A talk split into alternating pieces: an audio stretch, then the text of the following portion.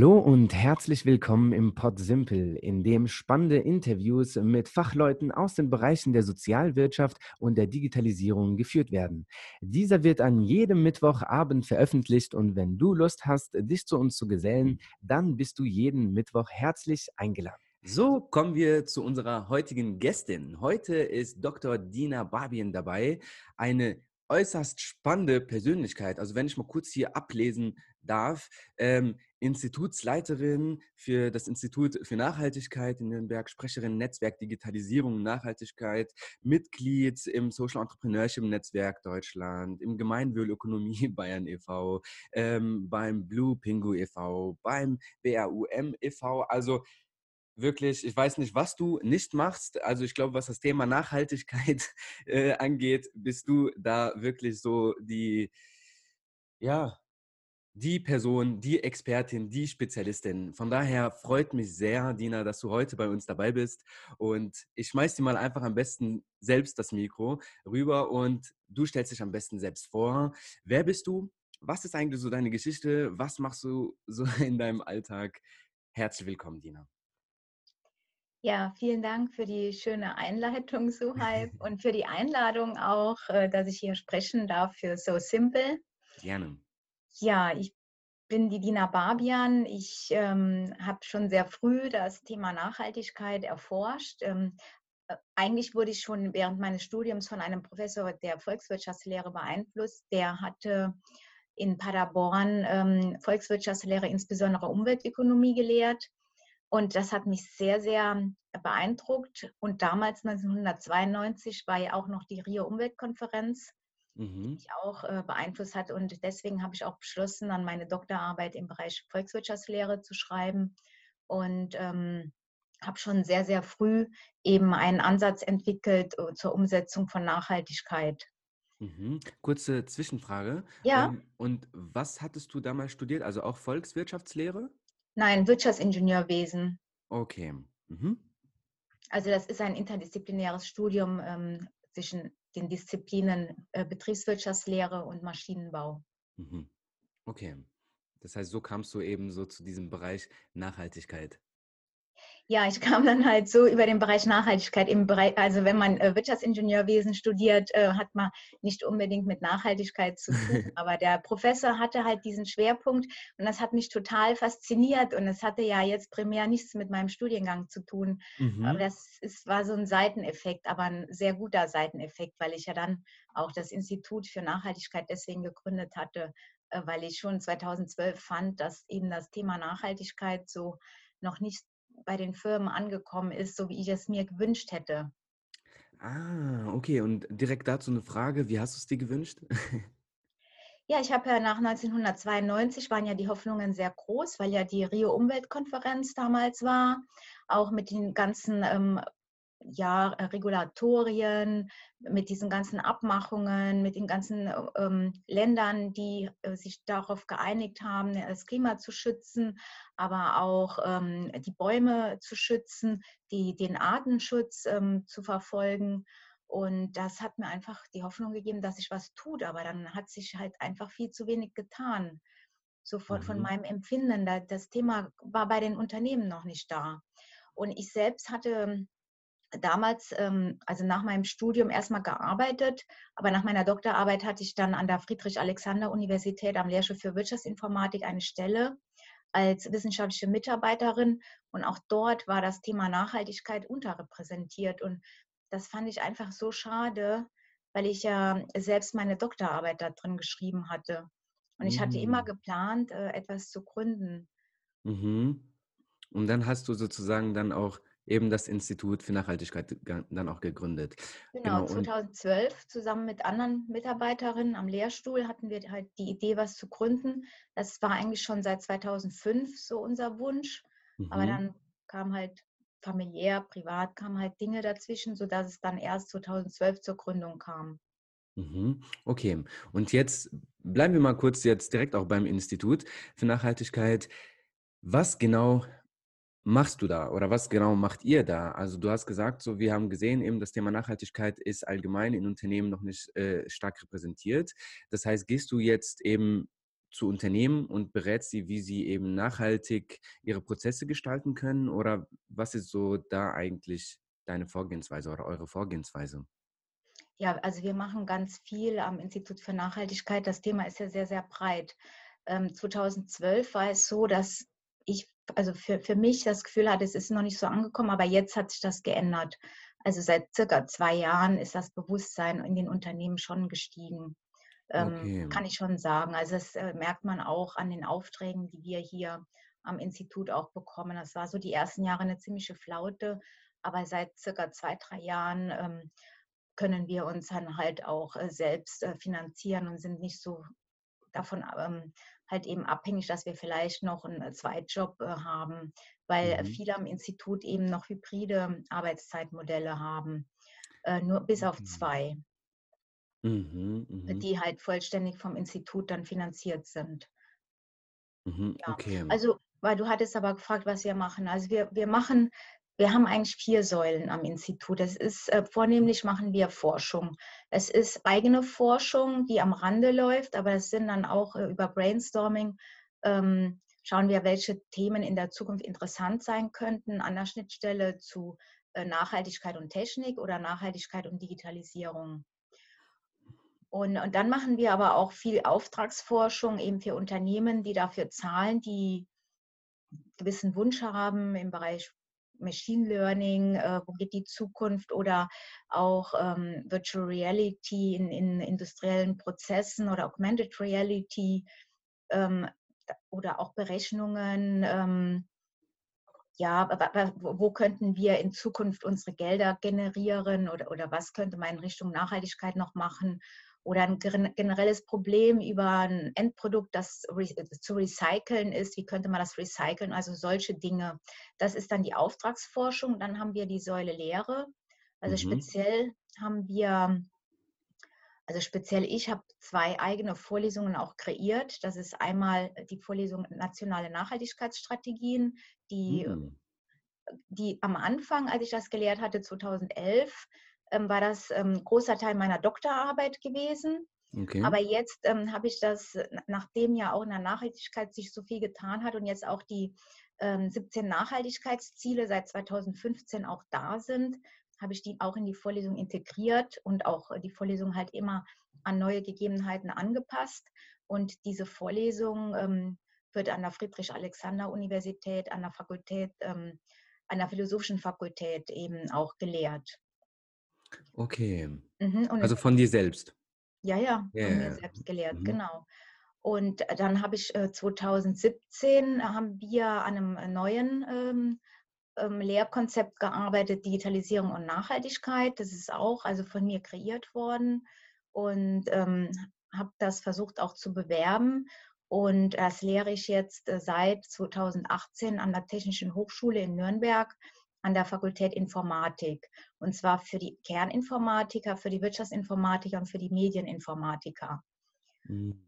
Und äh, also das ist unsere zweite Säule. Dann haben wir eine dritte Säule, das sind so ähm, ja, Projekte für Firmen, zum Beispiel Bericht, ähm, Schreiben von Nachhaltigkeitsberichten, CSR-Berichten, Umweltmanagement-Handbüchern, so die Klassiker, auch Beratung, Schulungen, Unternehmen, Workshops, Vorträge, das ist die dritte Säule. Dann haben wir noch die vierte Säule als Mitglied im CENT-Netzwerk in Deutschland. Also CENT ist ja das äh, Social Entrepreneur Netzwerk in Deutschland. Ähm, fühlen wir uns halt auch ähm, also verantwortlich, etwas für das Gemeinwohl zu tun. Nicht nur, weil wir Mitglied sind im CENT-Netzwerk. Wir, wir waren auch schon vorher, also seit 2012 haben wir auch schon ganz viele humanitäre Projekte gehabt und später sind, ist das Institut dann Mitglied geworden. Aber wir finden halt, wenn man im Nachhaltigkeitssektor arbeitet, gehört eben dazu, dass man einen Teil der Gewinne, die man generiert, ähm, wieder sozialen ähm, ja, investiert oder halt eben äh, dem Gemeinwohl, also wieder mhm. zurückgibt, der Gemeinschaft wieder zurückgibt. Mhm. Und ähm, das haben wir eigentlich von Anfang an so gelebt. Wir haben ganz viele Projekte im humanitären Bereich, speziell mit Togo. Dort unterstützen wir ein ah. Krankenhaus, eine Schule, auch mhm. Ausbildungspatenschaften, Ausbildungsförderung für benachteiligte Jugendliche oder für Waisenkinder. Und das ist schon seit 2012. Mhm. Und das machen wir über einen Verein hier in Nürnberg, Verein Fibassa. Ich habe ja auch äh, gelesen, dass, dass der Bereich ähm, Sharing Economy oder Share Economy ja auch zu, zu euren oder zu deinen Spezialgebieten äh, gehört.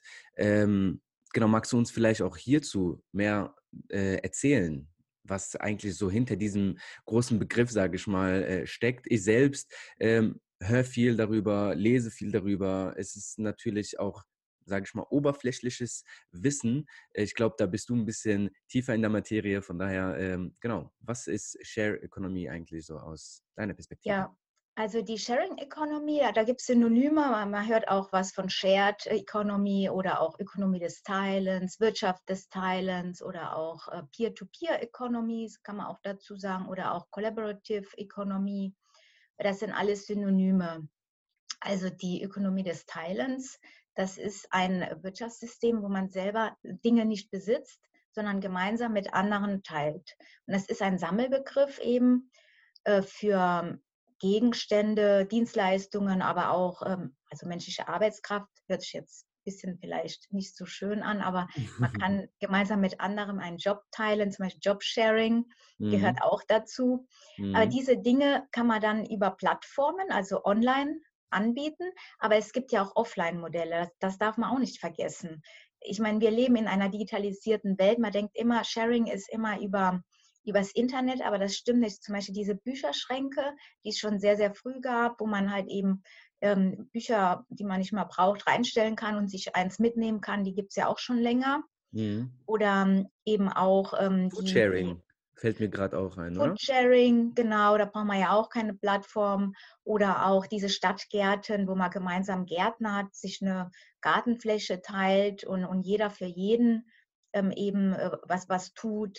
Das sind ja auch alles äh, Dinge, die offline geschehen. Genau, also Sharing Economy ist ein ganz, ganz wichtiger Teil innerhalb des Nachhaltigkeitskonzeptes, weil man muss die Dinge nicht besitzen und ähm, man kann, äh, wenn man ähm, ja nur ein Teil kaufen muss und sich das teilt, kann man auch ganz, ganz viel Material und Ressourcen einsparen. Und dadurch verringert sich ja auch unser CO2-Fußabdruck, mhm. weil dann nicht mehr so viele Materialien produziert werden müssen. Und man weiß ja gerade beim Carsharing, das ist eine ähm, Erhebung von Statista. Schon vor Jahren haben die herausgefunden, gerade bei Carsharing, also wenn man sich ähm, ein, ein Auto nicht kauft, sondern halt eben über ein Sharing-Konzept eben ausleiht, da könnte man 80 Prozent der Autos in Deutschland einsparen, ohne Verlust der Mobilität. Genau, weil das eigene Auto steht die meiste Zeit ähm, eben auf dem Parkplatz, man nutzt es nicht. Ja. Und wenn man immer nur dann ein Auto nutzt, wenn man es wirklich braucht, könnte man 80 Prozent der Autos auch einsparen. Mhm, mhm, mhm. Ja, also ich kenne es äh, tatsächlich hier, also bei uns in Friedrichshafen. Ähm, ich bin ja auch noch an der Uni und es gibt direkt an der Uni hier, an der Zeppelin-Universität und an der DHBW, genauso ähm, diese Carsharing-Stände und äh, ich glaube, in der ganzen Stadt gibt es vielleicht dann irgendwie fünf, sechs sieben Autos und es funktioniert ganz gut. Und ich glaube, die ganzen Studis hier, die eben halt äh, von A nach B halt unterwegs sein möchten, äh, nehmen sich natürlich so ein Auto. Ist günstiger dann teilweise natürlich als die Busfahrt oder, oder, oder. Ja, man muss sich kein Auto kaufen. Mhm. Man spart ja dann auch die ganzen Instandhaltungskosten, Reparaturkosten. Ja, und ich kann auf jeden Fall empfehlen, dass so ein Elektroauto gut zu fahren ist. Ach so, okay, gut. Auch so ein kleiner Bonus. Ja. Du weißt ja, wie, unser Pod Simple beschäftigt sich hier allgemein mit dem, äh, mit dem Sozialen, mit dem Gesundheitssektor, mit dem Bildungssektor. Und wenn ich mal jetzt genauer mal auf den äh, sozialen Sektor mal jetzt äh, mich einbeziehe, das ist ja ein, ein Sektor, wo der auf jeden Fall natürlich wie alle anderen ressourcenorientiert äh, denken muss und natürlich ähm, auch ressourcensparend denken muss. Und ja, dadurch, dass man jetzt nicht so eine große Freiheit hat, was Gewinne angeht, ist man letztendlich, hat man viele Abhängigkeiten und dementsprechend muss man auch viele Kosten ja irgendwie immer rechtfertigen.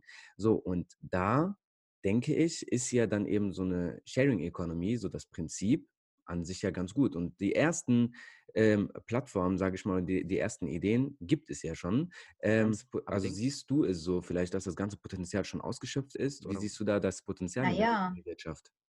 Also äh, also wenn man äh, nach den Statistiken geht, sind es ja in Deutschland nur 20 Prozent der Bevölkerung, die überhaupt ähm, solche Sharing-Angebote annehmen. Und das sind meistens jüngere Menschen. Mm. Und ähm, da müssten vielleicht noch mehr mitmachen, aber es ist auch die Skepsis ähm, gegenüber eben dieser Sharing-Modelle oder, oder ein Werkzeug, das, das mir gehört. Beispielsweise, man kann ja auch Werkzeuge teilen oder eigene Werkzeuge anbieten, die ich halt das ganze Jahr über nicht brauche, sind aber auch die Ängste, dann wird mein, wird mein Werkzeug pfleglich behandelt. Mhm. Ähm, insofern, es wird jetzt immer im Moment noch äh, von jüngeren Leuten ähm, genutzt, aber die Tendenz ist schon aufsteigen. Man sieht schon, dass der Trend ähm, in Richtung mehr Nutzung von Sharing-Angeboten geht. Im Moment äh, nutzt man so mehr äh, die Mobilitätsdienstleistungen wie Bike-Sharing, Carsharing, Mitfahrgelegenheiten. Mhm. Werkzeug-Sharing ist auch sehr, sehr stark im Kommen. Ah. Apartment-Sharing mhm. äh, kennt man ja auch Kleidertauschbörsen auch oder eben Crowdfunding-Plattformen auch. Mhm. Und ähm, so speziell im Carsharing sind es ja auch kommerzielle Anbieter, aber beim Kleidersharing oder Werkzeugsharing sind es ja meistens oder sehr oft von privat von privat. Und da ist die Skepsis groß, aber äh, die Sharing-Angebote bieten auch soziale Teilhabe. Und gerade für Menschen, die jetzt nicht unbedingt alles kaufen können mhm. oder auch kaufen wollen, mhm. ähm, ist das eine willkommene Gelegenheit, halt eben mein Werkzeug nur dann zu nutzen, wenn, wenn ich es gerade brauche. Mhm. Und, und nicht nur das, es sind ja jetzt auch noch, das ist ja nur der Anfang äh, von den Sharing-Plattformen, was ich jetzt aufgezählt habe. Das sind jetzt die am häufigsten genutzten Plattformen. Aber es gibt zum Beispiel so ein Modell, was mir persönlich sehr gut gefällt in Italien. Das nennt sich Kaffee Sospeso. Das ist der aufgeschobene Kaffee. Das ist, das heißt, ich gehe in einen Café, mhm. trinke einen Kaffee, zahle aber für zwei. Und dieser zweite ist eben dieser aufgeschobene für einen Bedürftigen. Das schreibt sich dann der Kellner oder der Barista auf und dann äh, kriegt das wirklich ein Obdachloser oder jemand, der kein Geld hat. Und das ist eine Kultur, die eigentlich schon seit über 100 Jahren in Italien ist. Es kommt jetzt ah. langsam nach Deutschland und ich und da, also ich finde das eine total klasse Sache, weil ein Kaffee mhm. ist jetzt nicht so teuer. Und Italien Espresso gehört ja zur Kultur, kostet ja auch nur so ein Euro. Mhm. Jetzt ein Euro oder zwei Euro, es ist ja doppelt so viel, aber jetzt auch nicht so schmerzhaft für einen, dem mhm. es gut geht. Mhm. Und das gehört eben da zur Kultur und machen ganz viele Cafés.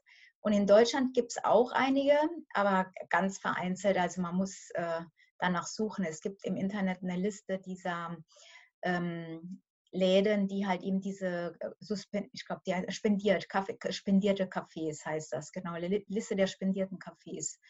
Und das ist halt so ein Modell, was noch gar nicht erforscht ist. Da könnte man ganz viel soziale Teilhabe noch, noch mit reinnehmen. Zum Beispiel, wenn ich ins Kino gehe, anstatt dass ich ein Ticket kaufe, ich kaufe zwei Tickets. Mm. Oder wenn ich ins Theater gehe, anstatt dass ich ein Ticket kaufe, kaufe ich zwei Tickets. Mm. Oder, mm. oder auch andere Dinge. Kleider, äh, Eintritt in einem Schwimmbad.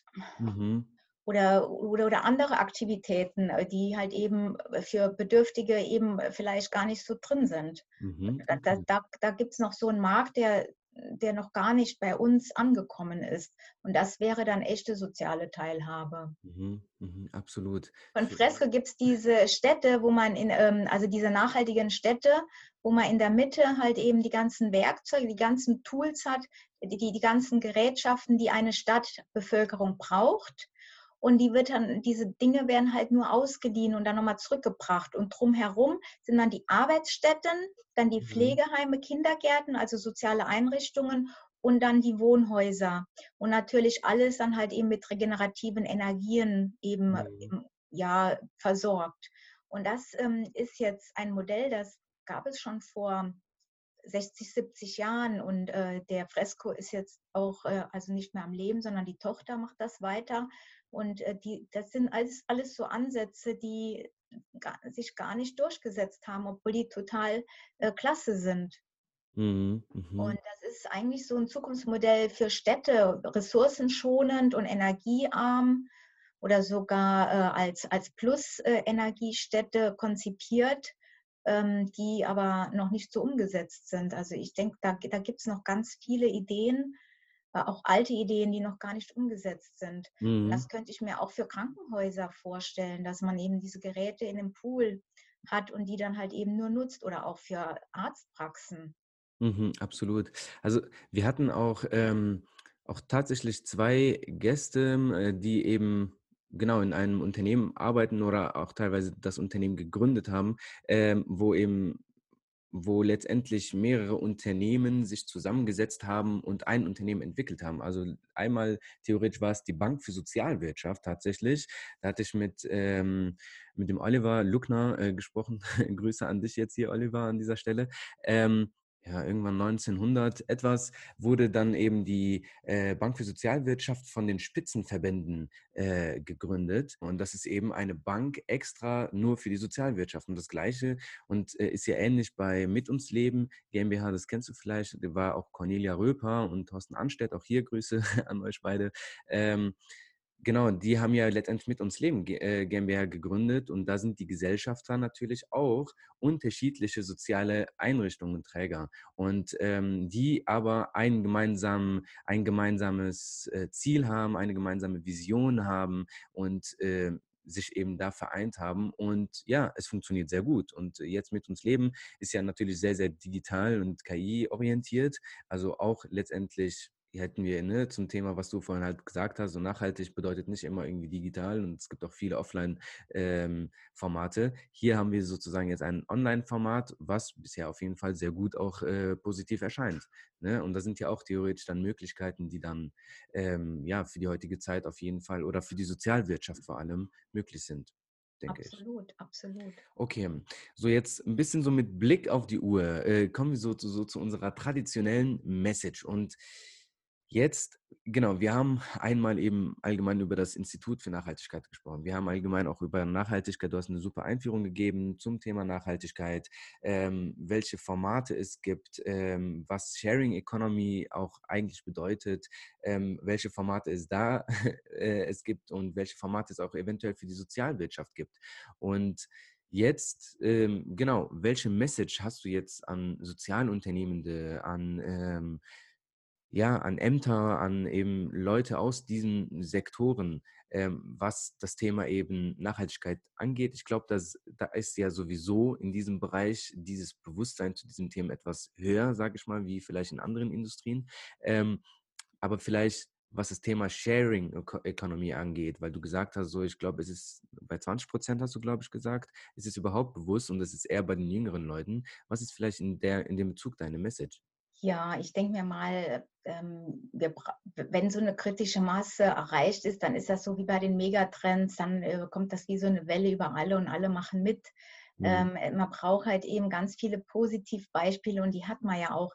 Leider hat man aber auch Negativbeispiele, weil es tummeln sich auch ganz viele kommerzialisierte Anbieter auf diesen Sharing-Plattformen, was das Ganze dann noch ein bisschen negativ macht. Aber der Gedanke des Teilens und de, des Gemeinwohls äh, dient ja eigentlich allen und man sollte dieses Modell nicht ausnutzen. Es ist leider oft so, dass das Geld im Mittelpunkt steht. Das darf es aber nicht in der Nachhaltigkeit, weil da haben wir, verfolgen wir die Trias Wirtschaftlichkeit, Umwelt und Gesellschaft. Und deswegen sind ja die Nachhaltigkeitsprojekte alle eigentlich auch sehr sozial orientiert.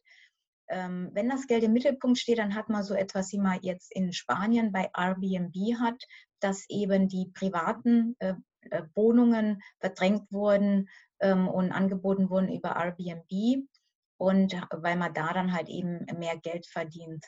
Und so hat man halt eben dann weniger äh, Wohnungen zur Verfügung für Bedürftige oder auch Sozialwohnungen. Das ist halt dann sehr, sehr trauriger. Das ist natürlich nicht Sinn und Zweck der Sharing Economy, sondern da geht es wirklich darum, ähm, der Gesellschaft was zurückzugeben und zu teilen, anstatt zu besitzen. Und meine Message ist jetzt, sagen wir mal, äh, für, für Unternehmen, aber auch für Privatpersonen und für die Gesellschaft, äh, also an sich, traut euch äh, zu teilen, weil wenn man etwas alleine verwendet, dann ist es nur für einen selber. Man, der Nutzen ist nur bei einem selber. Wenn man es teilt, haben ganz, ganz viele einen Nutzen davon. Und dadurch wird unsere Gesellschaft dann auch viel, viel stärker und es bringt der Gesellschaft mehr und trägt auch zum Gesundsein der Gesellschaft, weil man sich dann halt auch mehr als Gemeinschaft fühlt. Und, ähm, und die andere Message, gerade in Verbindung mit Sharing Economy, ist, weniger ist mehr. Ich muss nicht alles besitzen. Mhm. Ich brauche auch nicht alles. Ich komme mit ganz wenigen klar. Und wenn ich was brauche, dann leihe ich es mir eben aus. also ist an sich ein absolut simples. ja, ist ganz simpel. Ab komplett. So simpel. So eben, simpel, so simpel. Genau. also eigentlich. genau, also eigentlich, ich muss eben halt nicht alles besitzen und ich muss auch nicht alles kaufen, sondern kann es mir einfach ausleihen. Ist einfach, simpel. Ist auch mit Brautkleidern oder äh, was, äh, Anzügen, die man nur einmal braucht im Leben, gibt es ja auch Plattformen. Ich muss ja nicht alles kaufen. Dann ist ja auch Ressourcenschonung und man reduziert seinen ökologischen Fußabdruck. Absolut, ja, ja.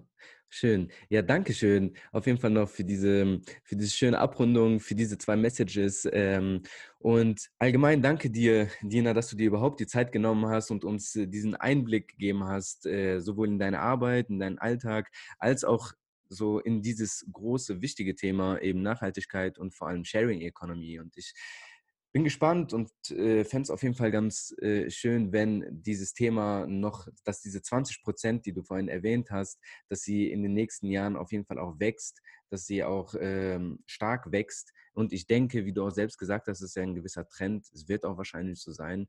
Ähm, nur ich hoffe, dass es nicht nur aus Trendgründen der Fall ist, sondern wirklich aus, also bewusst tatsächlich ähm, sein wird. Richtig, richtig, ja. Genau, von daher vielen, vielen Dank und danke, dass du dabei warst.